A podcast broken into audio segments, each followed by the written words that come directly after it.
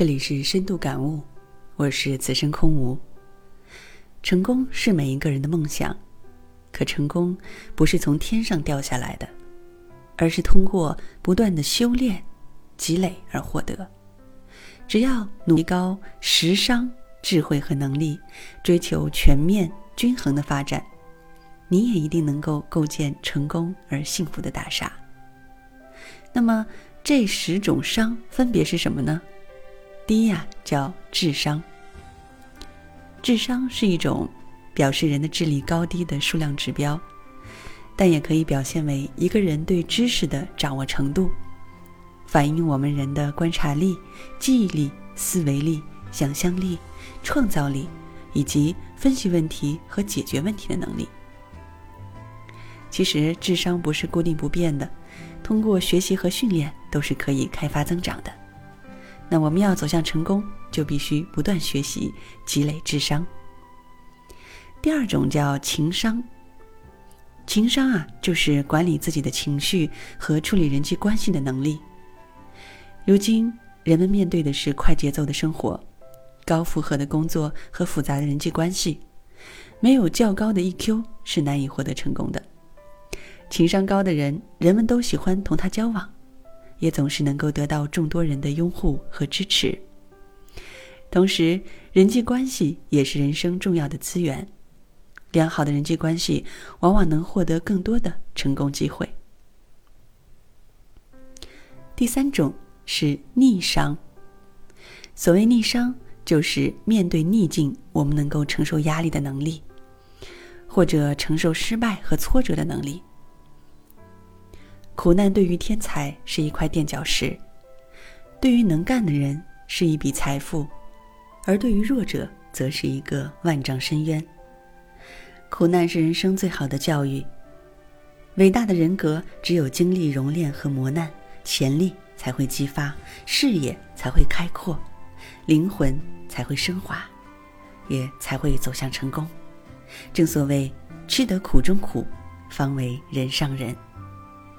第四种叫德商，这是指一个人的德性水平或道德人格品质。德商的内容包括体贴、尊重、容忍、宽恕、诚实、负责、平和、忠心、礼貌、幽默等各种美德。我们常说的德智体中，就是把德放在首位的。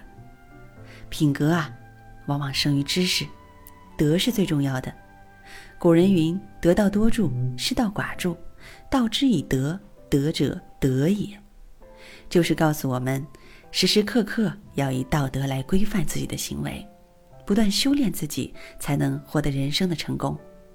古今中外，一切真正成功者，在道德上大都达到了很高的水平。第五种叫胆商。胆商是一个人胆量、胆识、胆略的度量，体现了一种冒险精神。胆商高的人能够把握机会，该出手时就出手。无论在什么时代，没有敢于承担风险的胆略，任何时候啊都成不了气候。而大凡成功的商人、政客，都是具有非凡胆略和魄力的。第六种叫财商。指的是理财能力，特别是投资收益能力。会理财的人往往会越来越富有。那一个关键，其中一个关键的原因就是财商的区别。啊，特别是富人，他为什么能够在一生当中积累如此巨大的财富？那么有一个重要的因素就是他具有投资理财的能力。第七种叫心商。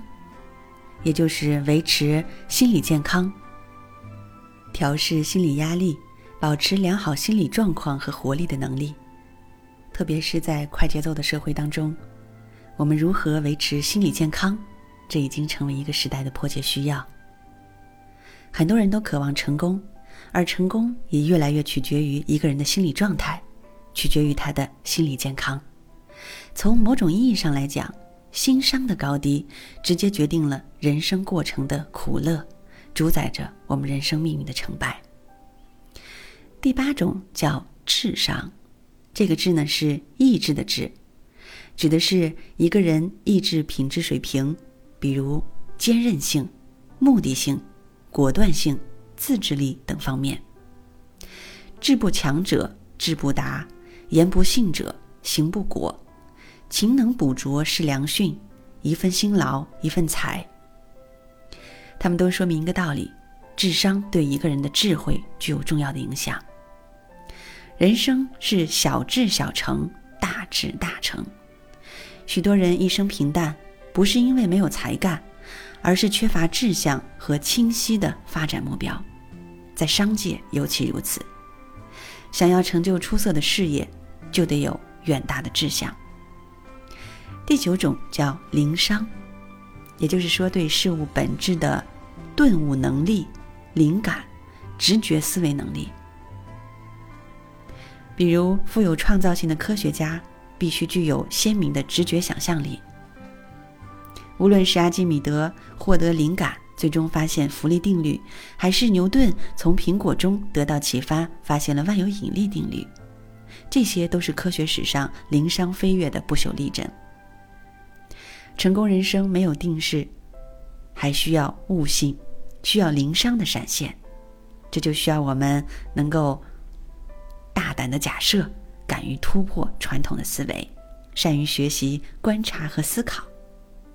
最后一种叫健商，这指的是每个人所具有的健康意识、健康知识和健康能力。